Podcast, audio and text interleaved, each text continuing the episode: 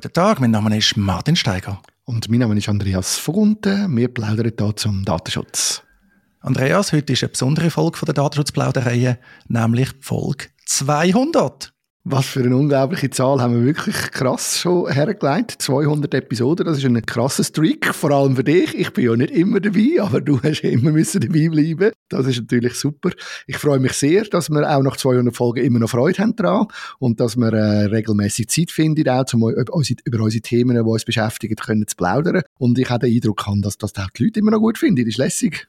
Ja, wir können immer noch gute Rückmeldungen über. Von dem her, ja, machen wir weiter. Wir können nicht versprechen, wie lange es weitergeht, aber machen wir sicher weiter. Auf jeden Fall. Ja, und dann haben wir ja wie immer auch noch die Zusatzinformationen oder Sachen von früher, von anderen Folgen. Und das ist, glaube ich, jetzt auch das Thema noch gewesen, Martin, zu einer letzten Folge. Ja, Andi, bei der Folge 198 über E-Mail-Panne und wenn man die im EDIP muss melden, haben wir Rückmeldung bekommen, die Musik am Anfang und Ende gefällt. Ich konnte das nicht können reproduzieren aber äh, falls das noch bei sonst jemandem war, also die Folge, die online abrufbar ist, im Browser, die hat Musik, also wer auf die Musik unbedingt Wert legt, ja, mehr kann man dazu eigentlich gar nicht sagen. Andi, dann kommen wir zum Thema. Ich würde sagen, wir kommen zum Thema, und zwar zu einem interessanten Thema. Es geht darum, dass Firmen wie Coop und Migro Informationen über ihre Kunden verkaufen. Oder du hast auch ein mehr dazu zusammengestellt. Was ist dir wichtig bei dem Thema? Ja, wir haben ja schon seit einiger Zeit das Links hin und her geschickt, weil es ist schon länger ein Medienthema, dass Coop und Migro ganz viel Daten über Kunden sammelt. Also wir kennen das vor allem auch mit diesen Bonusprogrammen, der Cumulus-Karte, der Supercard. Und da taucht immer wieder mal Medienberichte auf, die lauten eigentlich immer gleich. Ja, jetzt haben sie die Daten und die tun sie jetzt vergolden. Coop ist gemäß dem Medienbericht schon früher dran gewesen, wie so häufig in der Konkurrenz. Aber unterdessen ist es auch eine Story über Migro. Und die Stories sind immer so ein bisschen aufgehängt. Ja, die machen jetzt Datenhandel wie ein Tech-Konzern. Wie siehst du das, Andi? Genau, also mir ist auch aufgefallen, dass die die Berichte sich ähnlich sind, dass die immer wieder kommen. Und vor allem zum Beispiel sogar im gleichen Medium. Also NZZ am Sonntag hat einen Beitrag gebracht und etwa eine Woche später oder zwei Wochen später vielleicht in der NZZ selber nochmal von einem anderen Autor, aber ziemlich der gleiche Beitrag. Und mich hat jedes Mal gedacht, es wird so ein bisschen dargestellt, als ob die Unternehmen quasi mich Andreas von Gunter oder wer auch immer könnte nehmen und die Daten jemandem verkaufen. So ist das jeweils ein bisschen übergekommen. Also so ist der Duktus vom, vom Artikel jetzt mich auch mit dunkt gewesen. So, Achtung, eure Cumulus und, und äh, Coop Supercard-Daten, die werden jetzt mehr oder weniger verhökert. Und wenn man dann genauer her schaut, habe ich immer den Eindruck ja, also, das ist glaube das, was wir schon immer gewusst haben, wenn wir Cumulus und Supercard nutzen, dass sie die Daten können aggregiert irgendwie verwenden zum Marketing machen. Oder liege ich da völlig falsch? Marketing schon, aber neu ist ja, dass die Daten oder Produkte auf diesen Daten basierend auch an andere gehen. Zum Beispiel an Markenartikelhersteller, die dort Daten einkaufen können und dann zum Beispiel ihre Distribution in der Schweiz optimieren. Also ich glaube, das ist schon noch ein, ein Unterschied. Und das ganze Wissen betrifft, also aus meiner Sicht wissen wir halt da sehr wenig. Gob zum Beispiel sagt zwar, ja, das steht alles in der Datenschutzerklärung. Ich äh, habe mir kürzlich die die Datenschutzerklärung anzuschauen und ja, wie häufig bei so Datenschutzerklärungen, der Informationsgehalt ist so ein bisschen mässig, muss man sagen. Und also auch gerade das Thema, dass sie quasi aus unseren Daten, wenn wir zum Beispiel eine Supercard nutzen, eine Cumulus-Karte nutzen, dass sie da Produkte bündeln, wo dann unsere Daten Teil sind von so einem Produkt, das dann jemand anderes wieder kauft. Das habe ich jetzt in der GOP-Datenschutzerklärung nicht gefunden. Vielleicht habe ich einfach nicht äh, gut geschaut. Ja, es ist noch äh, schwierig zu behaupten, man sagt da informiert. Und auch sonst, was mit den Daten und so passiert, ich glaube, da gibt man sich durchaus Mühe bei diesen Konzernen. Aber am Schluss, ja, wird man sich halt doch nicht zur Karte äh, schauen lassen. Und dann landet man halt wieder beim berühmten Vertrauen. Das ist richtig. Also das ist mir schon auch aufgefallen, als ich dann ein bisschen weiter geschaut habe. Die, du hast ja dann auch noch ein paar andere Artikel gefunden dazu, von früher, noch vor einem Jahr schon rausgekommen sind, wo man noch ein bisschen mehr dazu gehört, wie GOP das genau macht. Und dort ist mir auch dann nicht mehr so klar gewesen, was das jetzt genau heißt. Das ist einfach mir immer noch nicht klar, oder? Was bedeutet das genau? Also wie werden die Daten nachher tatsächlich benutzt, um auf anderen Plattformen können zielgruppengerecht mehr Werbung einzuspielen, ohne dass gleichzeitig sichergestellt ist, dass meine persönlichen Daten nicht weitergegeben werden. Das ist das eine. Und dann bei der Datenschutzerklärung bin ich auch geschaut, dort hat es mich dann erstaunt, dort tut ja Coop so mit Icons schaffen am, am Anfang, oben durch, und dann kann man so klicken, was passiert mit Finanzdaten, Standortdaten, und dann finde ich dort lustig, kann man auf Datenweitergabe klicken und da steht, wir geben Ihre Personendaten an andere Unternehmen weiter, die selber entscheiden können, wie sie die Daten nutzen. Punkt. Also ziemlich, ziemlich klar.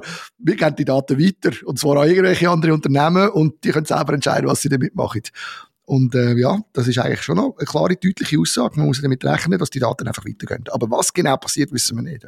Du, wir haben da ganz verschiedene Aspekte. Eben die Datenschutzerklärung erwähnt, die hat am Anfang die sogenannten Privacy Icons. Das ist eigentlich das Ziel mit so standardisierten Symbolen, ja, können die Information, äh, die man ja muss liefern, erleichtern.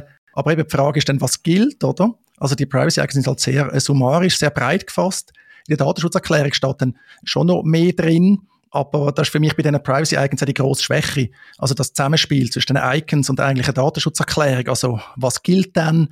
Ist das eine mehrstufige Information? Wir kennen das ja auch zum Teil, das war eine Zeit lang in, sehr gut gemeint. Man hat zum Beispiel AGB gehabt und dann nebenan so Zusammenfassung, wie von der wichtigsten Punkte. Aber schon immer gestanden, ja, Zusammenfassung gilt übrigens nicht. Also es gilt dann äh, der eigentliche Rechtstext. Also äh, das so ein Thema. Eben, ich würde jetzt mal mehrstufig verstehen, das Ganze. Das ist auch zulässig, mehrstufig zu informieren. Und dann, ja, was passiert mit den Daten? Du hast jetzt Werbung erwähnt, oder? Aus meiner Sicht geht es ja nicht nur darum, äh, Werbeplattformen zu nutzen, sondern eben wirklich dritte Produkte zu verkaufen. Also, äh, wie schon erwähnt, dass ein äh, Markenartikelhersteller zum Beispiel weiß, ja, welche Demografie kauft meine Produkte oder äh, welche Region, also all diese Sachen. Und ich meine, immerhin, man hat ja einen relativ klar sichtbaren Deal. Also man liefert die Daten, äh, man hebt die Karte an oder man hebt das Smartphone an und dann kommt man dafür mehr oder weniger Rabatt über. Das stimmt, aber ich habe irgendwie das Gefühl, wenn es nur ja, für Schlusszeichen darum geht, dass sie demografische Daten bekommen, eben dass zum Beispiel der Markenartikelhersteller mitteilt bekommt, schau, ähm, deine Getränke werden vor allem von 14- bis 18-Jährigen gekauft am Samstagnachmittag um 3, oder? Dann finde ich das persönlich keine problematische Information, wenn die auf Basis von meinem Kaufverhalten eruiert wird und weitergegeben wird. Habe ich jetzt kein Problem. Weil das nichts mit mir zu tun hat, also nichts mit mir direkt. Das ist einfach eine Information, wo sie damit machen, was sie wollen. Die könnten jetzt auch durch Umfragen erheben, wäre einfach ein bisschen aufwendiger und weniger genau ich hätte viel mehr Schwierigkeiten, wenn sie wirklich das können machen können, was zum Teil so ein bisschen in diesen Artikeln steht, dass sie können meine, meine Personendaten irgendwie mit einer ID verknüpfen, und nachher von mich bezogen wieder Online-Werbung kommt. Das wird ein bisschen suggeriert. Und dort ist mir einfach nicht so ganz klar, wie das dann soll gehen, wenn es anonymisiert ist. Also wie soll das denn möglich sein, dass ich in meinem Browser personalisierte Werbung bekomme aufgrund von meinem Kaufverhalten bei Coop, wenn sie gleichzeitig davon sagen, dass unsere Daten anonymisiert sind. Entschuldigung. Genau, das kommt ja noch dazu, oder? Dass sie zum Teil sogar sagen, ja, es sind gar keine Personendaten mehr, sie haben das anonymisiert. Da finde ich einen Artikel bei Consider, finde ich fast am spannendsten, über genau äh, die Online-Werbethematik ein bisschen aufführt. Und das ist eigentlich ganz klassisch, man bildet eine Zielgruppe. Also man wird als Scope-Kunde mit der Supercard in eine Zielgruppe von mehreren tausend Personen eingeteilt Audience Building, will ich das ganz klassisch nennen. Und dann wird entsprechende Werbung ausgespielt natürlich unter Zuhilfenahme von diesen Plattformen, also Google Ads, Facebook Ads und äh, wie es all heisst. Und dort haben wir ja natürlich das nächste große Generalthema, oder was bedeutet das, äh, datenschutzrechtlich äh, gesehen, auch eben, was für Daten liefert sie dort. Wenn sie ja anonymisiert soll sein, dann können sie zum Beispiel keine Mailadresse sein, keine Telefonnummer.